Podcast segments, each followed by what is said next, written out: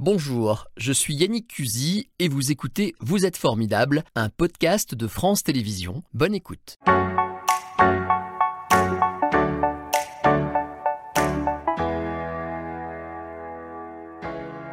Bonjour Jean-Yves Loud. Bonjour. Bon retour dans euh, le décor de Vous êtes formidable, vous faites partie de la famille, on vous aime beaucoup.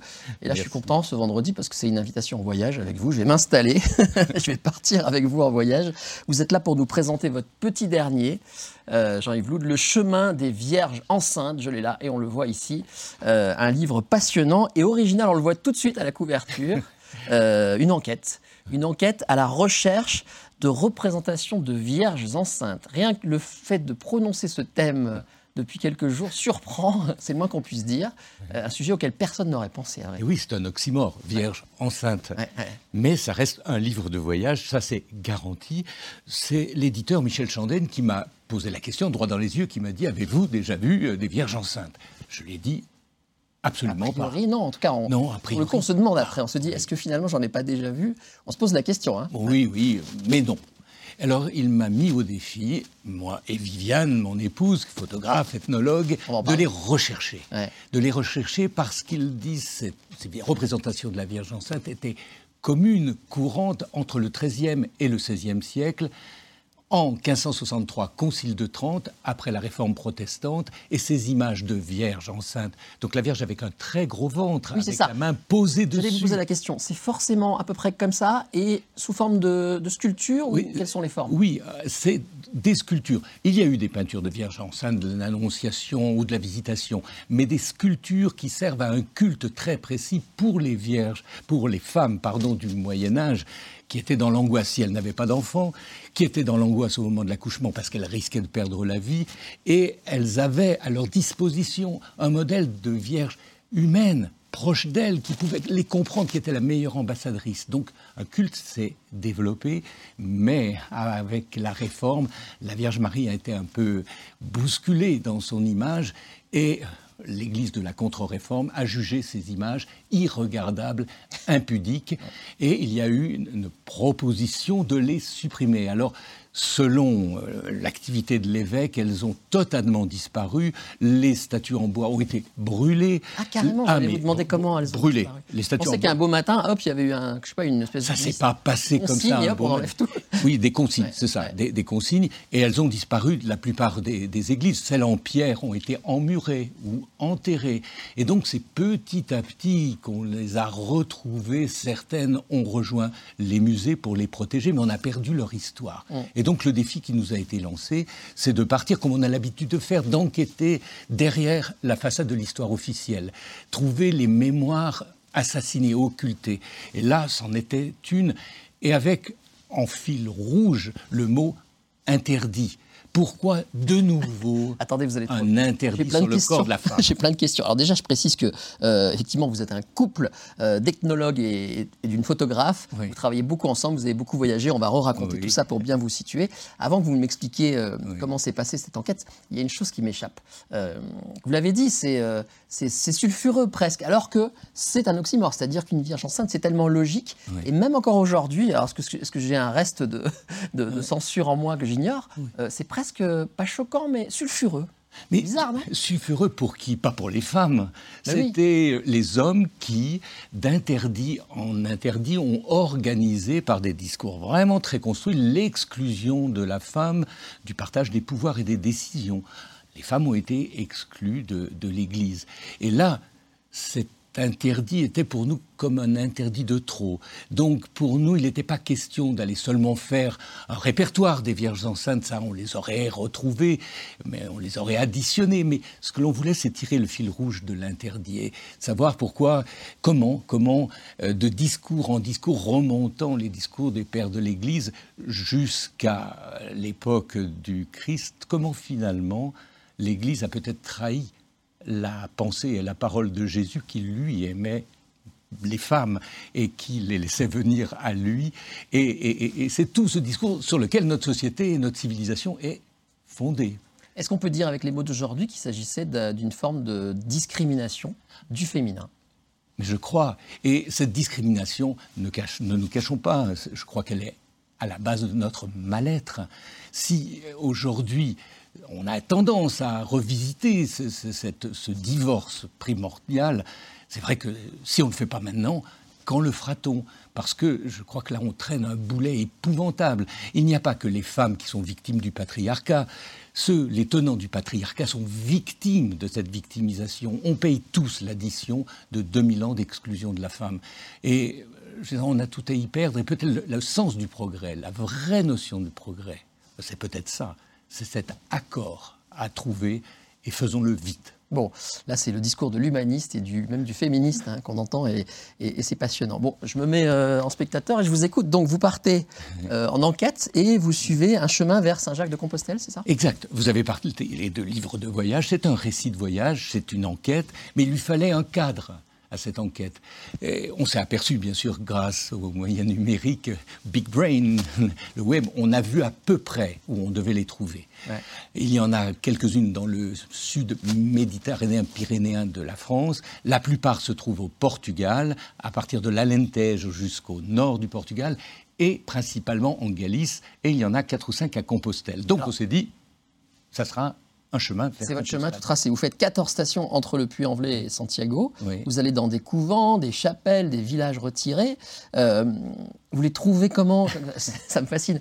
Vous ouvrez des placards euh, Comment ça se passe? C'est un peu ça par moment. Hein. Donc, on, part là où on sait. On, sait, on part du Puy-en-Velay. Au Puy, il n'y en a pas, mais il y a des vierges noires. Hmm, liées à la fécondité de la femme. Déjà, Donc, ça commence. Hein. Déjà, on règle le problème, le mystère de la Vierge Noire, sur lequel il a été dit beaucoup, beaucoup de bêtises on va à Brioude. Brioude, c'est l'Auvergne. On sait qu'il y en a une, elle est cachée. Là, il faudra forcer des portes. Elle reste secrète, c'est une vierge très, très protégée. Ensuite, le, le Lauragais, le Minervois, il y en a une, et il y en a trois dans la région de Perpignan, dont une. J'en parle une seule, à La Roque des Alberts. Toute petite église du village. Euh, on nous ouvre la porte de l'église, on la cherche, on la trouve pas, on nous dit ah si elle est là, une extraordinaire vierge en bois assise, c'est très rare, avec des yeux en amande, des lèvres épaisses, orientales, voire africaines. Les fiches de la conservation de, Perpignan reçues le matin nous disent cette vierge, on l'a retrouvée dans un bûcher. Elle était prête à partir au feu.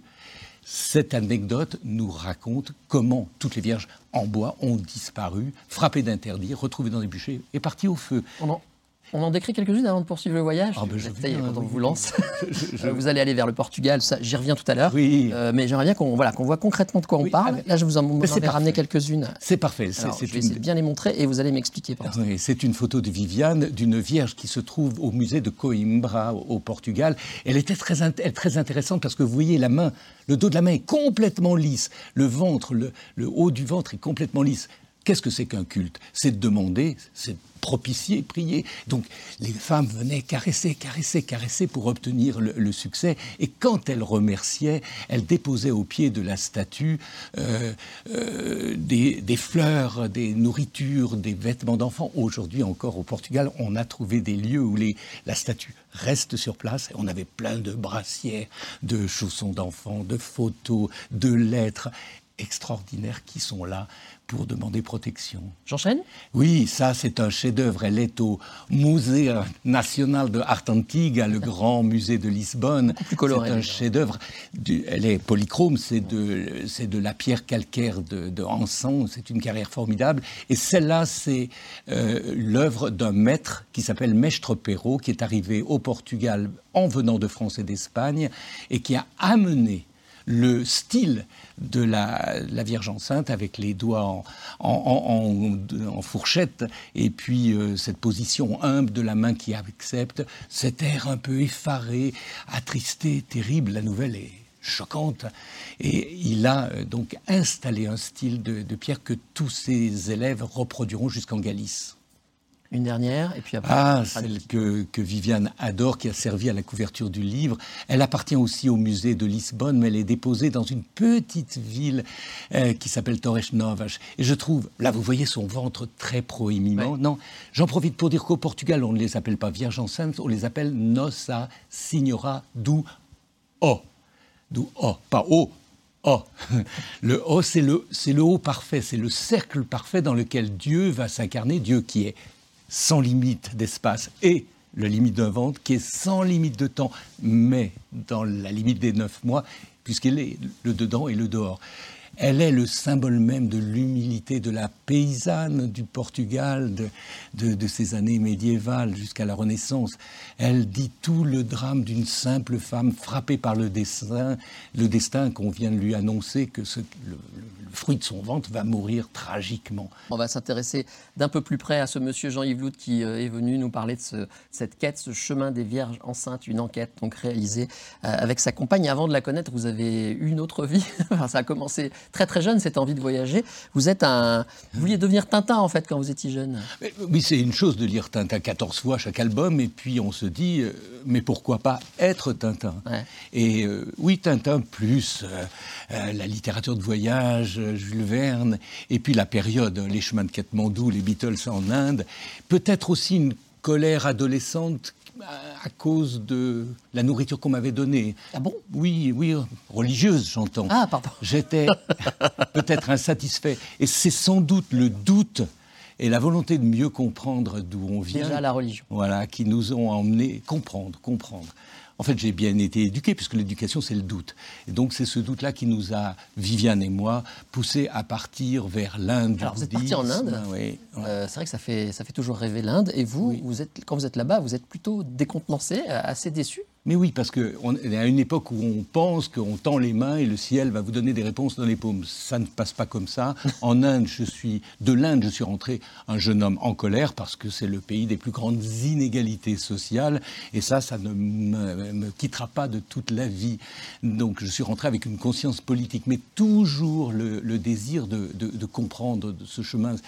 Le chemin des Vierges enceintes, il est nourri par cette colère-là et cette volonté d'aller chez les autres, comprendre leur façon d'expliquer la vie et la mort. Vous, ne concevez pas le voyage sans euh, ce pendant, euh, comment dirais-je, social, euh, intellectuel, solidaire? C'est-à-dire, non, je ne conçois pas le voyage si l'on ne recherche pas quelque chose. Très vite, avec Viviane, nous sommes partis chez les Kalash du Nord Pakistan, euh, peuplade montagnard d'éleveurs et agriculteurs polythéistes, une des dernières sociétés du monde dont la pensée est encore structurée par le chamanisme. Polythéiste à chaman, voilà, j'allais venir. Et à chaman, Donc il n'y a pas une religion révélée qui a pris cette place-là, c'est toujours les chamans qui dictent les, explications des épreuves et des difficultés euh, par leur bouche, mais ce sont les esprits surnaturels qui parlent. Qu'est-ce qui vous attend plus Parce que les calages du Pakistan, c'est une de vos marottes. Hein. Vous en avez fait une exposition à Confluence en, à Lyon en 2019. Pourquoi ça vous a tant marqué? Mais parce que justement, on était parti pour un exotisme, voir ce qui est le plus différent. Et le, premier voyage qu'on a fait chez les calages avec Viviane et puis le photographe Hervé Nègre, on est rentré, on s'est dit, on n'a rien compris. On n'a rien compris. Alors si voyager, c'est de ne pas comprendre, pas question. Donc on a quitté nos travaux respectifs pour aller vivre, apprendre la langue et comprendre ce que l'on voyait. Et on ne savait pas que ça nous attirait sur 15 ans d'expérience, deux ans sur place, euh, euh, les quatre saisons euh, vécues deux fois et puis beaucoup, beaucoup de livres écrits sur cette société. Et puis la conscience que les Kalash, qui sont déconsidérés dans leur propre pays, Pakistan, République islamique du Pakistan, méritait une considération. Si les Kalash, qui ne sont plus que 4000, euh, disparaissent, c'est l'humanité entière qui perd justement l'explication de ce rapport de l'humain au surnaturel. Et là, on a vécu dans une fabrique de mythes donc, euh, après tout un parcours de vie, aller aussi inspecter un peu la pensée vaudou, les transthérapeutiques en Afrique du Nord ou en Afrique oui, on est parti de partout. Je vous arrête euh, quand même sur le Cap Vert, parce que ça aussi, c'est une de vos grandes connaissances. Vous, connaissez les dix îles du Cap Vert ah, par cœur. Oui, c'est vrai. Qu'est-ce qu'il y a de si magnifique et de si, euh, comment dirais-je, mémorable là-bas? C'est la première nation créole le, Cap Vert, c'est la première expérience d'une rencontre brutale sur une plage de basalte par une nuit de clair de lune entre deux continents antagonistes, l'Europe et l'Afrique. Il n'y avait rien là. Les Portugais du XVe siècle arrivent. Ils veulent coloniser et faire fructifier ces terres, mais pas en travaillant eux-mêmes. Ils vont déporter, ils en ont trouvé l'idée, les Noirs de, la côte de Guinée. Et ces Noirs qui viennent d'horizons différents, il y a des Pépels, des Manjacs, des Lébous, des Serrères, ils parlent tous une langue différente et ils doivent obéir aux ordres du maître génie de la résistance de l'humanité, je crois en elle, c'est d'inventer une langue, le créole, avec des mots portugais et une intelligence africaine. On peut vite parler entre soi, comprendre les ordres du maître et exclure le maître de la conversation quand on le veut. Et de là naît facilement une poésie, une danse, une musique et ce qui fait le monument du Cap-Vert, les monuments du Cap-Vert qui pourraient être classés au patrimoine de l'humanité c'est pas des forteresses ou des cathédrales, c'est de la poésie, de la danse et de la musique. Et surtout la musique. La musique, c'est euh, une de vos activités favorites. Vous avez répertorié au Cap Vert tout ce qui existe, et vous l'avez fait de manière officielle. Hein ah oui, c'est une des plus belles aventures. On nous a confié, euh, après des années de travail au Cap-Vert, la mission de faire les archives, de construire les archives musicales du pays avec Radio France, un ingénieur du son, Alain Chéroux, et on a euh, navigué sur les dix îles pendant onze semaines, à tout, tout enregistrer, ce qui était acoustique, racine très fort, et c'est préservé aux archives historiques du Cap-Vert et à, et à Radio France. Alors je précise que vous avez eu une autre vie à Lyon, vous avez fondé à une autre époque euh, Lyon en poche, qui était un hebdo de la culture et du cinéma. et puis, il y a une petite chose, on vous entend beaucoup parler de Viviane, on va quand même euh, la saluer, lui rendre hommage. Vous dites, on voyage mieux à deux, on est mieux compris. Oui, toutes les sociétés sont formées d'hommes et de femmes, et donc quand on voyage, on est beaucoup plus identifié, on est plus accepté. Et euh, dans les sociétés où l'on a vécu, euh, souvent les femmes avaient leur domaine et leur mystère, et les hommes d'un autre côté. Sans parler de ségrégation, parce que les, par exemple chez les Kalash, il y avait une vie vraiment très collective, mais il y avait des choses auxquelles je n'aurais, auxquelles j'aurais jamais eu accès. Et si vous n'aviez pas été à deux. Donc pour nous, c'est une complémentarité absolument. C'est très touchant. Vous en parlez souvent et c'est très touchant. Euh, justement, euh, il va y avoir bientôt, je crois, un site dédié avec les photos euh, qu'elle a faites 450 photos, c'est ça? Alors, c'est une expérience. C'est une expérience avec ce livre. On a, il y a une page avec un QR code et puis un lien. Le lecteur papier de ce livre peut aller dans cette page web et il a 450 photos de Viviane qui lui permettent, dans l'ordre chronologique de l'apparition dans le récit, et donc il peut lire le livre papier et sur l'écran avoir toutes les images, euh, la première station à la quatorzième station. Et les rôles étaient répartis Elle la photo, vous le texte comment ça Oui, souvent. Euh, avant, chez les Kalash, on travaillait avec Hervé Nègre. Quand euh, Hervé Nègre a mené sa vie, Viviane l'a remplacé à la photo. Nous sommes ethnologues tous les deux et c'est une complémentarité très très utile, mais tout est préparé ensemble. Et il y a des...